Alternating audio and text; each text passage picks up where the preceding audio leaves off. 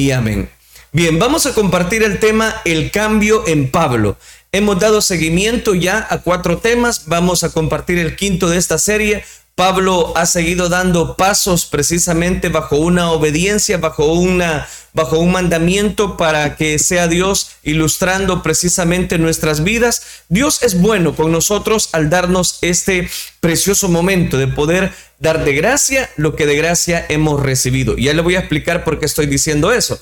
Dice entonces, vamos a la lectura de este día, Hechos capítulo 9, versículo número 20. Enseguida predicaba a Cristo en las sinagogas diciendo, que este era el Hijo de Dios. Recuerde que el día de ayer eh, Dios mandó a Ananías para que orara precisamente por Pablo que estaba en casa de Judas, que también la Biblia los desglosa como discípulos de Jesús. Es interesante cómo ellos obedecen, recibe aquella visión. En la visión, Ananías le contesta a Dios y le dice, pero él es un perseguidor, él es una persona que ha estado asolando a la iglesia cristiana. Y Dios tiene que hablarle y le dice, ve porque instrumento útil me es este para predicarle a los gentiles, a los reyes y precisamente llevar el Evangelio. Eso es lo que estuvimos hablando el día de ayer. Ahora ya en el versículo 20 nos dice, enseguida, es que eso es importante, enseguida predicaba a Cristo en las sinagogas diciendo que este era el Hijo de Dios. Oiga, cuán importante es que la persona, estoy hablando por Pablo, se convirtió. El nuevo convertido que es llamado precisamente a trabajar por Jesucristo, si proviene de un pasado oscuro, de un pasado dudoso, de un pasado antisocial, muchos lo van a mirar bajo la lupa de la sospecha, enfrentará las críticas, enfrentará el rechazo humano, pero es ahí donde la cobertura de Dios está para sostener nuestras vidas y poder declarar que hemos sido sellados precisamente con el Espíritu Santo. Vamos al primer detalle que quiero dejarle, el mensaje de Pablo. Dice él, enseguida, él no anduvo pensando, voy a predicar, voy a hacer esto o no lo hago, me, eh, tengo que seguir la pauta de un cristiano, ¿qué voy a hacer? No, dice que enseguida enseguida predicaba a Cristo en la sinagoga diciendo que este era el Hijo de Dios. Pablo no anduvo pensándolo, Dios realmente era Dios que me habló, no, no, no, él tuvo una conversión. Por eso, quiero decirle esto, hay personas que dejan pasar mucho tiempo y los frutos que tienen no son frutos dignos de un arrepentimiento. Por eso es que la Biblia dice, por sus frutos los conoceréis. Pablo dice, enseguida, él no anduvo pensando, enseguida empezó a predicar la palabra de Dios. El llamado a Pablo de Tarso para ministrar, para predicar, fue enseguida, fue de inmediato. El don puede llegar antes de la preparación o la preparación puede llegar después de la manifestación del don antes o después se necesita el don para predicar. El tema de las predicaciones de Pablo fue, Cristo era el Hijo de Dios. Ahí lo está diciendo, ahí aparece en pantalla. ¿Qué predicaba Pablo? Ah, predicaba. Su mensaje era, Cristo, Cristo es el Hijo de Dios. Su mensaje afirmaba precisamente la deidad de Jesús como el Cristo, como el Mesías. Era una predicación revolucionaria en un mundo judío. Con eso, ¿qué es lo que estaba haciendo? Ah, declaraba, declaraba que el Cristo o Mesías era anunciado, era proclamado como el, aquel que había llegado y se había manifestado en la persona del Jesús histórico. Si no tienes un tema para predicar, ¿sabes qué tienes que predicar? Predica a Cristo. si no tienes un tema que dar, predica a Cristo. Aunque tengas un tema para predicar, predica a Cristo. No, no debemos eh, predicar de nosotros. No, si no sabemos qué predicar, predique a Cristo. Si estás nervioso, si se te hace difícil, si, si, si es como Moisés, no es que soy tartamudo, yo no puedo, predique a Cristo. Esa es la gran lección que encontramos en este quinto tema. En la administración precisamente eh, vimos algunos aspectos. Ahora, en el mensaje de Pablo vemos que él predicaba a Cristo como el único camino de salvación, a Cristo como el único que puede cambiar. Es que él había recibido el cambio, por eso es por ese Cristo. Muchos predican mensajes que a los oídos de las personas les gusta escuchar, porque es entretención, porque buscan un evangelio light, pero no predican el evangelio completo. ¿Y cuál es el evangelio completo? Mucho menos predican todas las doctrinas bíblicas. El mensaje que muchos predican no necesita, dicen ellos, no, es que de vez en cuando hay que hablarles de Cristo haya muerto de los pecados. Es que al hablar de Cristo se debe de hablar de la mortandad de pecados que Cristo sufrió en la cruz del Calvario. No predicamos para que la gente se sienta bien. Predicamos para que la gente sea restaurada. Y la única forma en que el ser humano puede ser restaurado es a través de Cristo Jesús. Toda predicación cristiana tiene que estar anclada en la persona de Jesucristo, el Hijo de Dios. ¿Por qué? Porque Él entregó su vida por cada uno de nosotros. Él es el sujeto, Él es el predicado, Él es el verbo, Él es el sustantivo. La predicación cristiana no se basa en relaciones privadas o, o relaciones personales, sino en la revelación de Jesucristo en la palabra escrita. Él, Jesucristo, es la suma de su nombre, de su misión, es la presentación, es la aplicación de nuestras predicaciones. Él es la ilustración y la conclusión de nuestros sermones. La gran comisión es la proclamación de una gran noticia, que ese es el punto, acerca de una gran salvación para un gran pecador, para el que murió precisamente por nuestros pecados.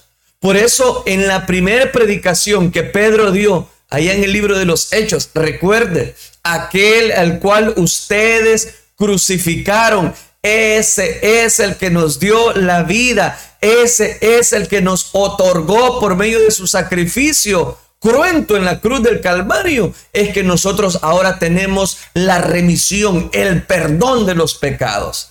El mensaje es cristiano porque se habla de Jesucristo. Es que ese es el punto.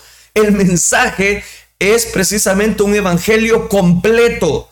Ustedes vayan, dijo el Señor en Mateo capítulo 28, versículo 19 y 20. Ustedes vayan y hagan discípulos míos en todos los países, en todas las naciones de la tierra. Bautícenos en el nombre del Padre, del Hijo y del Espíritu Santo, enseñándoles a obedecer todo lo que yo les he enseñado. Yo estaré siempre con ustedes. ¿Hasta dónde? Hasta el fin del mundo. Hasta el fin del mundo. Entonces note la pasión que Pablo tenía. Lo declara en este versículo, específicamente el versículo 20, porque dice que enseguida predicaba a Cristo. Enseguida predicaba a Cristo, enseguida predicaba el Evangelio de Cristo como el único camino de salvación en las sinagogas. El que es llamado desde el principio da muestras de una pasión, de un cristianismo efectivo, con o sin ayuda humana, Él lo hace, con o sin recursos humanas, lo desarrolla, con o sin palancas humanas, se mueve en el Evangelio, no necesita tráfico de influencias, no necesita esa, eh, esa, voy a decirlo, esa amalgama de popularidad. No, él va y predica la palabra. Esa es la gran diferencia entre uno que es llamado y uno que no es llamado. Porque aquel que es genuinamente llamado no necesita de andar diciendo discursos ambivalentes. No, lo que necesita es presentar a Cristo como el que perdona, como el que restaura, como el que cambia, como el que transforma. La pasión que tenía Pablo era lo que lo movía a predicar a Cristo como el camino de salvación. La pasión era lo que movía a los grandes profetas del Antiguo Testamento. La pasión era la fuerza que animaba a los mártires de la iglesia cristiana a enfrentar con audacia, con valor, con un suplicio para sus vidas extraordinaria. Muchas personas ofrendaron sus vidas en sacrificio vivo, declarando que Cristo era el único camino de salvación, es el único camino de salvación. La pasión era lo que hacía que los reformadores de la fe cristiana defendieran la verdad de Dios y la autoridad de las sagradas escrituras. Por ejemplo, dijo Juan Hus ante el Tribunal Religioso de Bohemia en la República Checa, que lo sentenciaron precisamente a la hoguera y ante aquellos verdugos inquisidores que lo quemarían vivo. Él dijo estas palabras, hoy queman a un ganso, pero mañana resucitarán a un cisne. La pasión que movía a estas personas es esa pasión que la iglesia cristiana debe de tener, esa, esa consolidación de poder predicar la palabra de Dios. La pasión movía a hombres como Juan Wesley para recorrer montado un caballo, un burro, 4.500 millas, como lo declara en un libro él, y él recorría dispuesto a no importar cuánta distancia que tenía que recorrer, pero predicar la palabra de Dios con pasión, con fervor. Por, ejemplo, también Carles Spurgeon, conocido como el príncipe de los predicadores, preparó más de 3.560 sermones a, a, través de los libros, a través de precisamente predicar la palabra de Dios. Esa pasión movió a los pioneros pentecostales precisamente a seguir anunciando la verdad, a seguir anunciando, no importa lo que lo critican. Por eso es que a Pablo decía en el versículo 20 de este libro de los Hechos, capítulo 9, que él inmediatamente empezó a predicar la palabra de Dios. ¿Cuánto tiempo tiene usted desde el día de su conversión? ¿Cuánto tiempo tiene usted desde el momento que el Señor lo llamó a su gracia? Que la pasión, la misericordia y la pasión que Cristo ofrecen a nuestra vida no se nos debe quitar. El buen samaritano, quiero ilustrarle esta parábola, el buen samaritano, al ser movido a misericordia con la condición precisamente del hombre asaltado, herido, lo hizo lleno de compasión. Pierdes la pasión en tu vida y lo pierdes todo. Pierdes la pasión de una entrega por la obra de Dios, lo pierdes todo.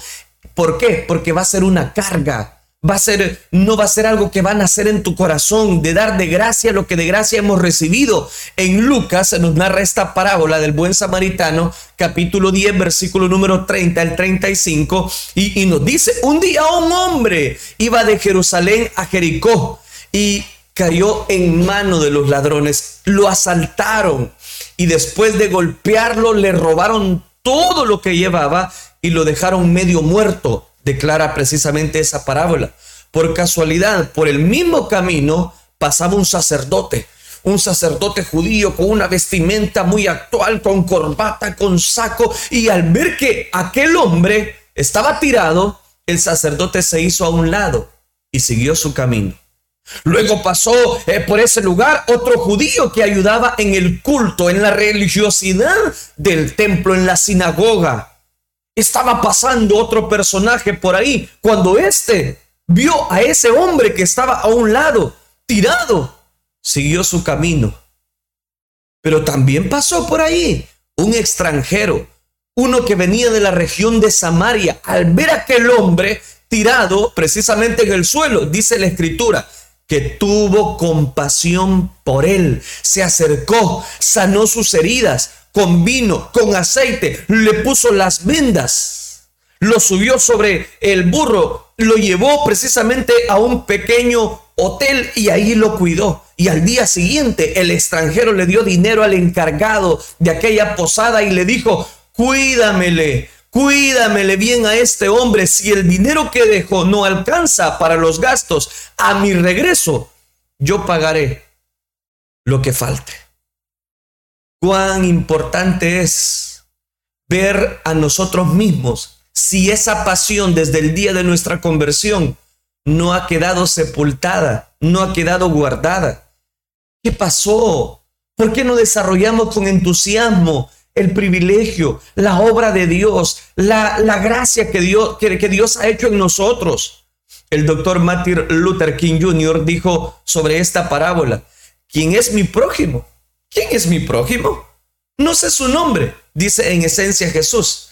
En cualquier persona podemos encontrar precisamente ese hombre samaritano. Es aquel que se encuentra necesitado, por eso no se nos dice el nombre. Es aquel que está en el camino, es un judío, puede ser un gentil, puede ser un ruso, puede ser un americano, puede ser un salvadoreño, puede ser una persona que está ahí de otro país, pero está necesitado. Es un hombre, es una mujer, es una persona que está necesitada. Jesús define al prójimo, por consiguiente, no como una forma teológica, sino como una situación vital. ¿Quién es tu prójimo? ¿No sabe quién es tu prójimo? Y empieza esta parábola de glosarla a Jesús. Nosotros necesitamos reconocer precisamente todo lo que Dios ha hecho en nuestra vida como para poder compartir con pasión lo que hemos dejado de hacer. Porque dejaste de predicar. Porque dejaste que sentimientos negativos minaran tu corazón. Porque dejaste que muchos, muchas cosas alrededor te robaran precisamente la paz, el gozo, tu bendición, porque dejaste que cosas sin sentido tomaran control en tu vida y dejaste de hacer precisamente lo que Dios te había llamado a hacer, precisamente en su obra. Vamos al, segundo detalle, precisamente, versículo 21, el temor a Pablo. Dice Hechos capítulo 9, versículo 20, y todos los que oían estaban atónitos y decían, ¿no es este el que asolaba en Jerusalén a los que invocaban este nombre? Y a eso vino acá para llevarse los presos ante los principales sacerdotes. Mire lo que están diciendo. Mire lo que están diciendo de Pablo. Se nos dice, y todos los que le oían, Pablo tenía el don de gente. La gente lo escuchaba aquel o aquella que en su vida pasaba cargaban con una fama en su nueva vida en Jesucristo, llamarán también la atención de muchas personas. Muchos querrán saber qué dirá, cómo lo dirá y para qué lo dirá, pero las almas no se convierten por su fama, ni predicará su fama, sino el mensaje acerca de Jesucristo como Señor, como Salvador, como sanador de su vida. Predica la Biblia. Tienes, tienes que predicar. Usted que me está escuchando, predicar la Biblia. No prediques más de los ofrecimientos que el mundo tiene, no, predica la palabra de Dios. Pero en esa multitud de oyentes que nos está diciendo el versículo 21, habían la duda de si esto era una nueva emboscada de aquel azote para la iglesia y que este hombre llamado Saulo realmente lo que está haciendo es ver quiénes son los seguidores y lo va a apresar y lo va a llevar precisamente a lapidar. Por eso se preguntaban, y ahí lo dice el versículo, ¿no es este el que asolaba en Jerusalén? ¿No es este el que metía preso a los cristianos? y a los que invocaban este nombre. A eso ha venido acá para llevarnos presos ante los principales sacerdotes. La misma duda que tuvo Ananías y que la, la analizamos el día de ayer sobre este hombre llamado Saulo, aún después de ser bautizado, le tenían precisamente una etiqueta a Saulo, a Pablo. La mala fama acompañará por mucho tiempo al recién convertido, pero frutos de un verdadero arrepentimiento borrarán la misma. Por eso es cuántas personas que ya tienen un tiempo considerable en la fe cristiana se encargan de andar señalando a las personas, se, se, encargan de andar diciendo, no, es que este no es cristiano, no, es que mire, a ese le falta algo, déjelo, déjelo. Dios está haciendo la obra en usted y en él. Usted no tiene por qué andar juzgando a las personas. ¿Por qué razón? Porque aquí lo estamos viendo. Mira, aquellas personas, en vez de prestar atención al mensaje de Pablo, estaban diciendo, no, este hombre quizás lo que quiere es a ver cuántos le son seguidores de Dios y lo va a agarrar precisamente. El espíritu del rechazo humano siempre comienza con, ¿no es este? Muchos en Nazaret iniciaron así o con un equivalente al rechazo también hacia Jesús de Nazaret. ¿No es este el hijo del carpintero? ¿No se llama su madre María, su, su hermano Jacob, Simón y Judas? Las mismas frases que dijeron de Jesús, ahora están diciendo de Pablo. ¿No es este el que asolaba la iglesia? ¿No es este el que prendía a los cristianos? ¿No es este el hijo del carpintero? ¿No es este el hijo de, de José? Se escandalizaban de él. Pero Jesús les dijo, no hay profeta sin honra sino en su propia tierra y en su casa. Y no hizo ahí muchos milagros a causa de la incredulidad de ellos. Aquí cito Mateo capítulo 13, versículos 55 y 58. Salió Jesús de ahí, dice la escritura, y vino a su tierra y le seguían sus discípulos. Ahora viene este detalle, que cada uno de nosotros debemos reconocer el temor que tarde o temprano va a causar el poder predicar quizás el Evangelio. Y llegando el día de reposo, comenzó a enseñar Jesús en la sinagoga. Y muchos oyéndole se admiraban y decían, ¿de dónde tiene estas cosas? ¿Y qué sabiduría es la que eh, él tiene o les da? Y estos milagros que por sus manos han sido hechos. ¿No es este el carpintero, el hijo de María? ¿No es este el que hace tales cosas? Mas Jesús les decía, no, no hay profeta en su propia tierra. Para muchos es muy difícil ver la gracia del Espíritu Santo sobre alguien que conocen, que ha hecho cerca, que es como ellos, que es como ellas, que quizás eran amigos de parranda, quizás eran amigos de desvelos, eran amigos de vicios, pero cuando uno de ellos se convierte, muchas personas dudan. Pero solamente es cuestión de tiempo que Él empiece a declarar con su boca que Cristo es el Señor, que Él empiece a presentar los frutos dignos del arrepentimiento. Es cuestión de tiempo para que aquellas personas que antes quizás habían llevado una vida eh, lisonjera, una vida sin sentido, sin rumbo, sin dirección. Cuando Cristo viene, es cuando ahí nosotros decidimos conocer de la gracia de Dios, pero también aplicarla, predicarla, sostenerla, vivirla. Pero más allá de lo que conocemos o vemos en alguien, si el Señor Jesucristo lo ha llamado, debemos ver la gracia divina a favor de esa persona. ¿Por qué razón? Porque Dios tiene control de todas las cosas. La sospecha, en otras palabras, Saulo de Tarso era un hombre que estaba bajo sospechas, que estaba bajo ciertas críticas, que estaba bajo la lupa de muchas personas. Muchos oirán y verán con sospechas a muchos nuevos convertidos que antes habían hecho precisamente daño a la sociedad, que antes habían sido quizás detractores. Ese rechazo inicial por algunos no debe desanimarnos, no debe desanimarnos para continuar hacia adelante, demostrando con la predicación y la transformación de sus vidas que ahora son nuevas criaturas. Pablo mismo lo va a escribir, por tanto, lo viejo pasó, he aquí Dios hace cosas nuevas. De modo que si alguno está en Cristo, nueva criatura es. Las cosas viejas pasaron y aquí en adelante Dios hace cosas nuevas. Veamos un tercer elemento dentro de esta reflexión, el esfuerzo de Pablo.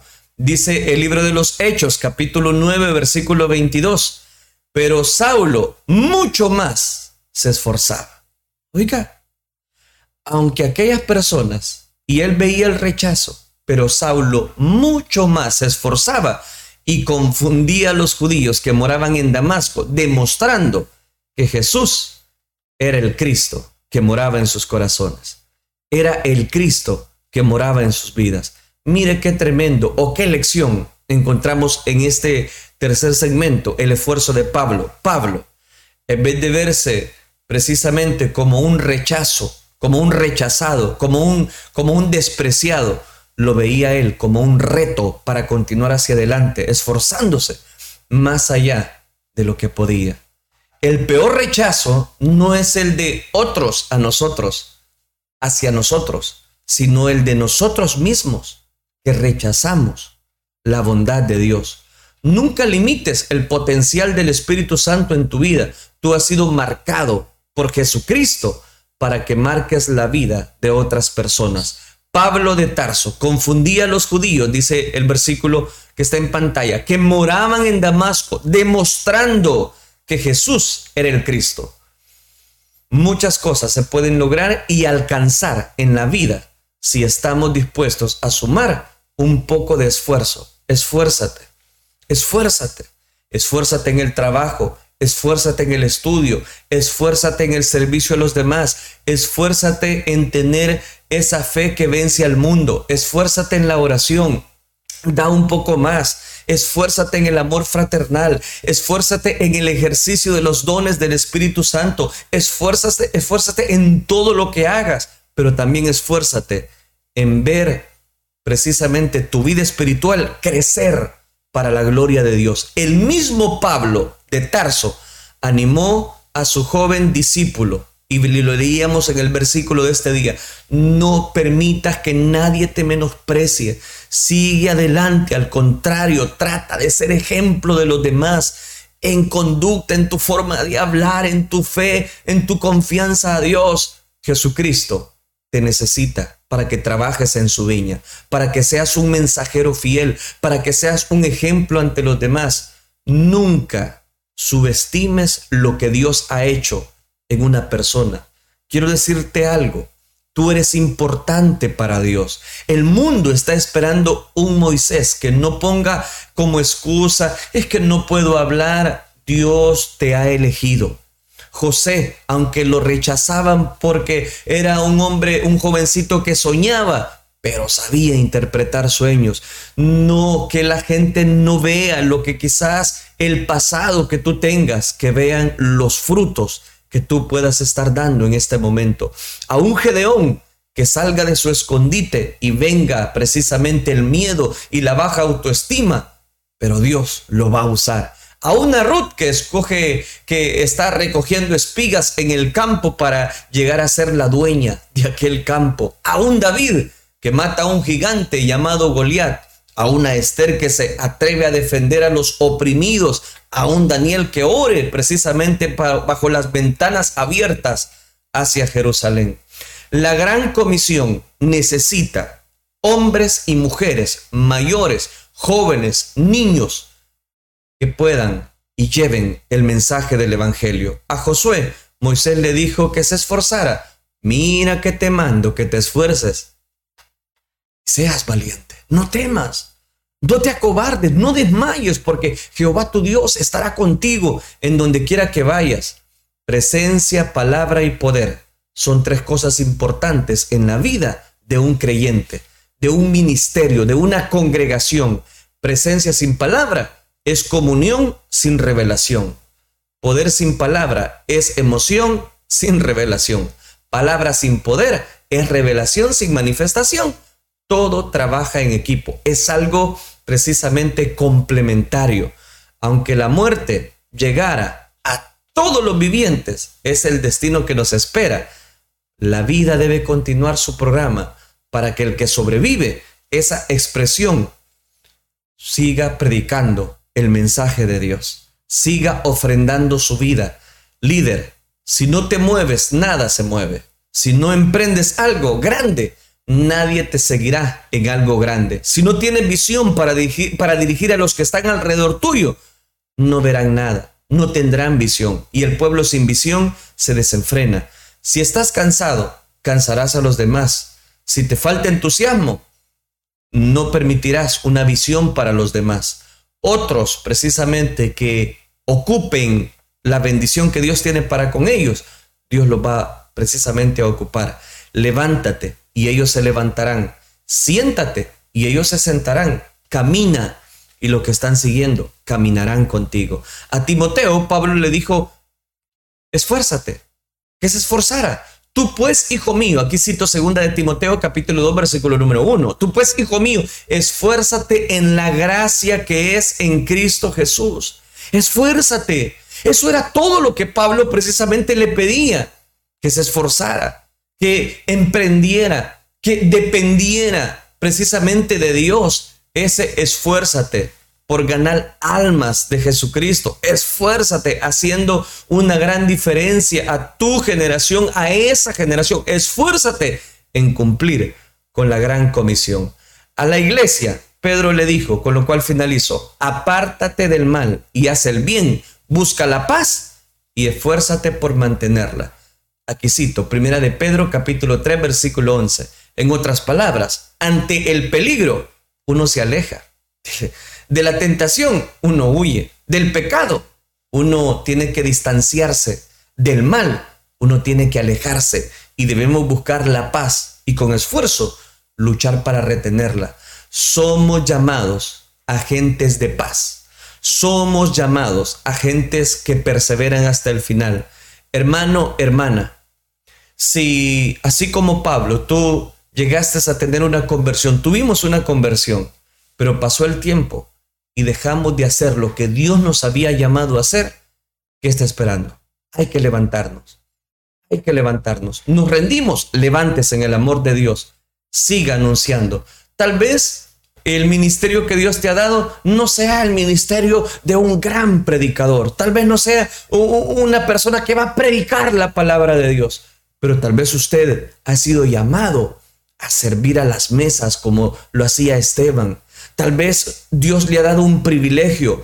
Ame su privilegio, desarrolle su privilegio, crezca en ese privilegio, esfuércese, no se rinda. Con la ayuda de Dios, tú puedes alcanzar cualquier meta que esté en su voluntad, no en tu voluntad, sino en la voluntad de Dios y que te propongas alcanzar. Hoy te abre la puerta para que mañana esas puertas de efectividad lleguen a nuestra vida. Tengo que terminar por cuestión de, tiempo.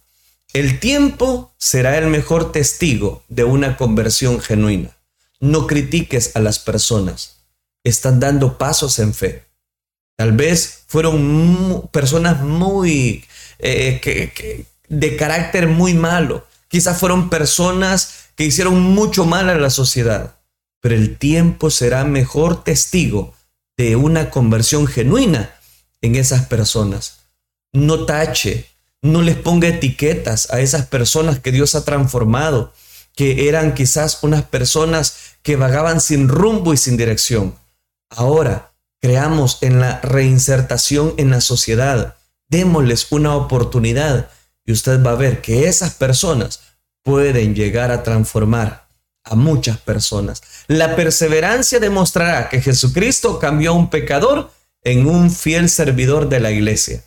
Por eso ese es el segundo elemento. Si tú ya recibiste una genuina conversión, oiga, tiene que buscar cuál va, qué es lo que usted va a hacer dentro de la obra de Dios. Hay árboles que solo dan sombra, otros dan sombra y dan frutos, pero los dos se necesitan en el Evangelio.